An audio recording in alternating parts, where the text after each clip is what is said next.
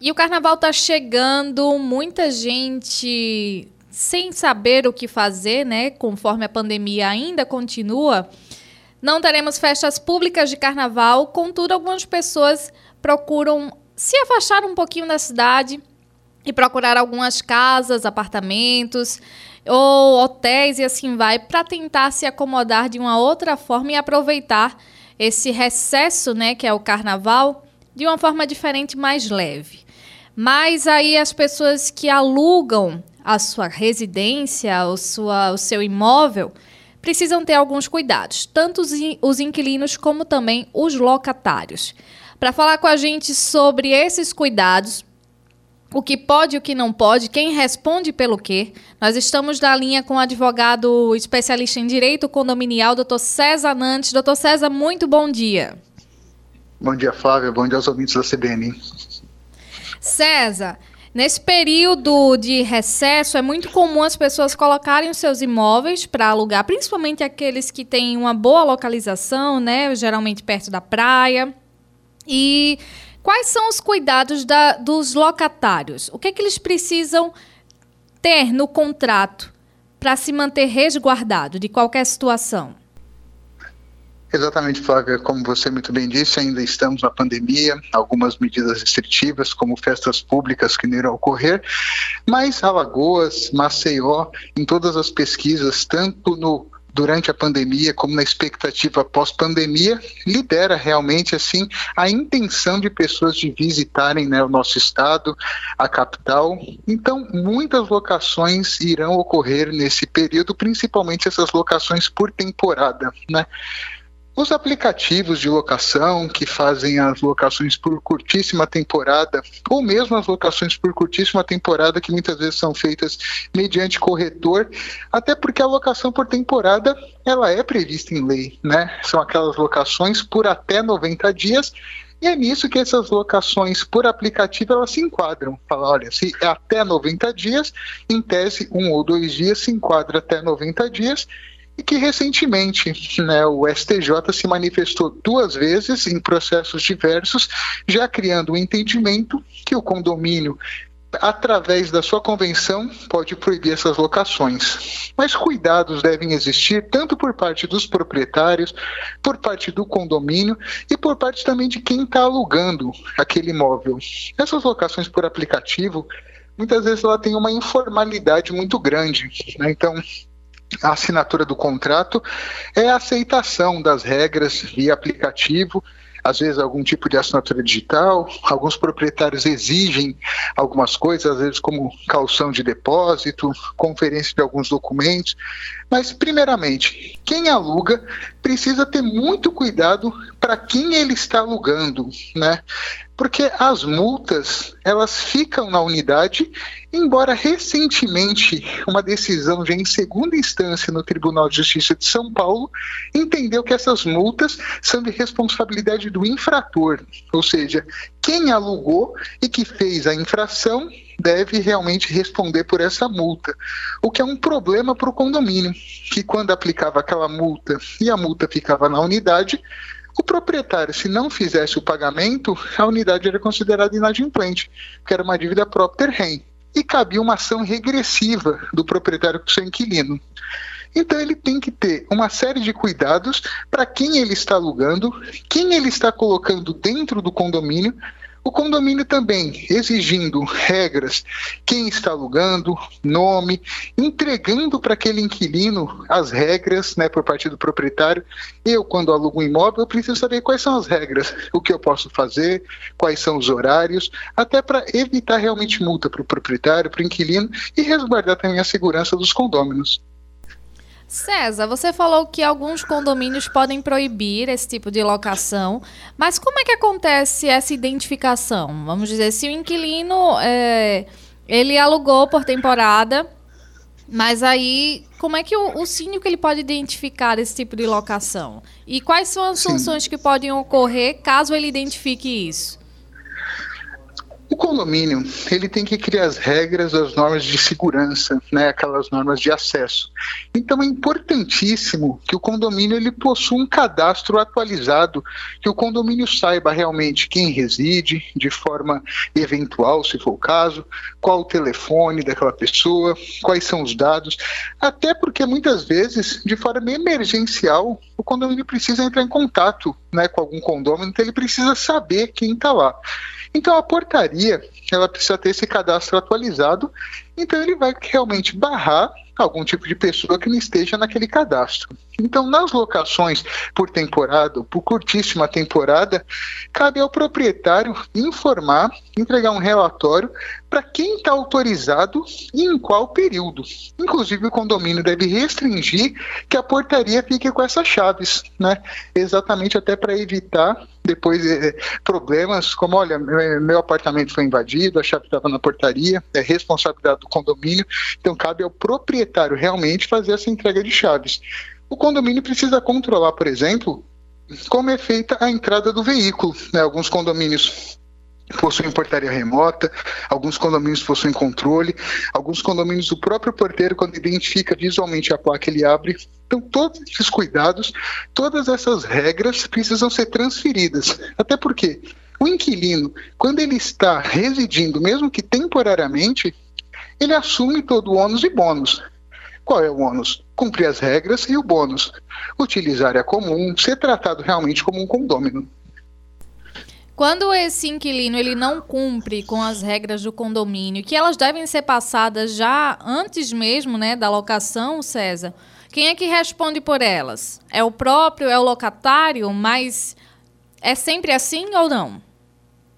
Na verdade, o entendimento até o momento é que a dívida é próprio rem, ou seja, a multa é da unidade e o proprietário, ele através de uma ação regressiva, ele cobra do seu inquilino. Tivemos recentemente uma decisão em segunda instância, né, no Tribunal de Justiça de São Paulo, que pode servir de parâmetro para outras decisões, mas é um caso singular, onde informa que a multa ela não tem caráter arrecadatório, né? Ela tem caráter educativo. E se ela tem caráter educativo, ela tem que ser aplicada em quem fez a infração, ou seja, no inquilino. O grande problema para o condomínio é depois fazer a cobrança dessa multa né, para uma pessoa que não faz parte daquela coletividade. Então, por isso, o condomínio precisa ter os dados, o proprietário vai precisar auxiliar, inclusive o condomínio, mas no momento, a grande maioria dos entendimentos, inclusive o meu, é que a multa é da unidade. E César, o que é que deve ter num contrato? Por exemplo, o que é que o, o, o locatário ele é interessante ele não esquecer de colocar no contrato para que ele possa se resguardar? Logicamente, o contrato ele precisa ter a qualificação das partes, o período de locação, qual é o valor, forma de pagamento, se existiu alguma garantia. E é muito importante para ambas as partes uma vistoria. Só que muitas vezes uma locação por curtíssima temporada acaba não tendo. Inclusive, muitas vezes proprietários são lesados pela falta de vistoria quando o imóvel é devolvido e muitas vezes inquilinos são lesados quando eles acreditam no que eles estão visualizando através de fotos e não é nada daquilo que ele está esperando. Então a vistoria é importantíssima, faz parte anexa do contrato e deve resguardar em caso de problemas, tanto proprietário como inquilino. Agora falando sobre os inquilinos, César, muita gente tem muita dificuldade, tem muito medo, na verdade, de alugar por algumas plataformas, como por exemplo o Airbnb e sofrer algum tipo de golpe ou mesmo pela, pelo OLX, que acontece bastante, né? Esse tipo de, de locação. E quais são as dicas que você pode dar para as pessoas que estão procurando algum imóvel por temporada e que não caiam em golpes, né? Que fiquem atentos a, certas, a certos detalhes para não cair em golpes. Exatamente. Infelizmente, é, cada ano que passa, esses crimes, né, eles estão aumentando muito e estão lesando tanto proprietários como inquilinos. Muitas vezes, proprietários são surpreendidos com o seu imóvel, né, estando sendo divulgado para locação, e muitas vezes inquilinos alugam imóvel e quando chega no local é surpreendido que ou aquele local não existe ou que inclusive já está até locado para outro grupo de pessoas. Quando você está alugando um apartamento, é muito interessante que você entre em contato com a portaria, que você tente descobrir o telefone ou com quem você está alugando, ou através mesmo de site de busca, entre em contato com a portaria, confirme se aquele imóvel realmente ele costuma ser locado, se o proprietário é realmente aquela pessoa que você está tratando. Inclusive na internet, em sites de busca, você também costuma visualizar através de sistemas de mapa a imagem daquele local que você está alugando. Então você consegue muitas vezes visualizar né, se aquele imóvel existe. E quando é um caso, é, quando é uma casa, né, que você não consegue entrar em contato com a portaria, muitas vezes você também consegue através de site de busca ou que o proprietário informe vizinhos, que você consiga realmente buscar informações que podem ajudar, mas que com certeza não vão com certeza impedir que você caia algum golpe. Mas todo cuidado é pouco, todas as informações que você buscar, tanto proprietário como inquilino, vão ajudar. Muito bem, então, uma das dúvidas que sempre surge, César, é em relação à permissividade de animais. O locatário ele pode proibir animais na, do inquilino ou não? Esse assunto já está pacificado pelo Superior Tribunal de Justiça né, há cerca de três anos, que o condomínio, mesmo que a convenção expressamente proíba, o condomínio não pode restringir que animais fiquem no condomínio.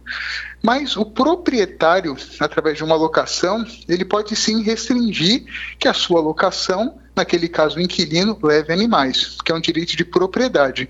Então o condomínio não pode vetar que um proprietário tem animais na sua área privativa, porque é direito de propriedade, exceto se trouxer problema para saúde, segurança ou sossego, mas o proprietário que faz a locação, sim, pelo seu direito de propriedade, ele pode falar: dentro do meu imóvel, realmente eu não quero animais, pela questão de sujeira que pode acontecer, pela questão é, etc., pelo cuidado realmente que ele tem com o imóvel. Então, o condomínio não pode proibir, mas o proprietário, quando faz a locação, pode sim.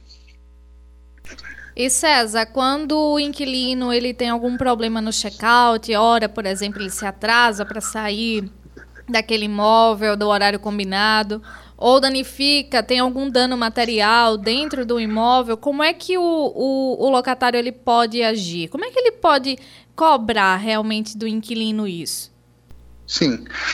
É muito importante no contrato também né, que esteja previsto qual vai ser o foro que vai ser tratado judicialmente se as partes não é, conseguirem conciliar de forma administrativa, até porque, na grande maioria das vezes, essas locações são pessoas de outros estados, de outras cidades, né? Então é interessante que o proprietário, se realmente se ele for aqui de Alagoas, se ele for de Maceió, que ele coloque no contrato que o foro competente para resolver esse problema é o foro da capital de Maceió ou é, de São Miguel dos Campos, e assim vai. E é muito interessante também que exista um valor de calção dependendo do risco daquela locação. Então, assim, ó, uma locação que vai durar muitos dias, que o proprietário sabe que o imóvel dele é todo mobiliado, que ele sabe que realmente tem algum risco de ter algum problema na entrega do imóvel. Então ele pede uma calção. Então fala, olha, a locação é tanto, mas vai ficar uma calção de tanto que após a vistoria esse valor vai ser devolvido. Muitas vezes essa calção pode ser até utilizada para multas né, que ocorrem durante a locação ou prejuízos advindos durante a locação. Por isso que essa vistoria ela tem que ocorrer no momento da entrega para que o inquilino esteja lá e possa falar não, isso já estava, não fui eu, para que as partes possam realmente tentar conciliar e, obtendo êxito, buscar o Poder Judiciário. E sempre importante tentar fazer da política da boa vizinhança, né, César? A gente não sabe quando a gente vai precisar novamente daquele imóvel, a gente não sabe é, quantas vezes nós vamos, que, vamos querer colocar para alugar certos imóveis e é importante que a gente haja com, com cortesia, né? A gente seja cortês com o outro e administre bem. Tenha aquele cuidado como se fosse nosso mesmo, né? O, o bom senso ele é essencial, principalmente quando você está fazendo uma locação de uma residência. É primordial que você tenha o cuidado, até porque hoje em dia, como está sendo cada vez mais usual esse tipo de locação, é muito comum que a pessoa que esteja alugando um imóvel em outra cidade, que o apartamento dela também está alocado naquele momento. Né? Isso é muito comum. E a gente tem que tratar realmente com a mesma cordialidade, com o mesmo respeito, com o mesmo cuidado o imóvel, na residência, o apartamento, a casa do outro, como se naquele momento fosse a nossa. Muito bem, então, César. Foi um prazer conversar com você aqui e trazer todas essas orientações, a, principalmente a quem vai alugar e a quem vai estar, né? Quem vai ser inquilino de algum outro imóvel. Eu que agradeço, foi um prazer e até a próxima, Flávia.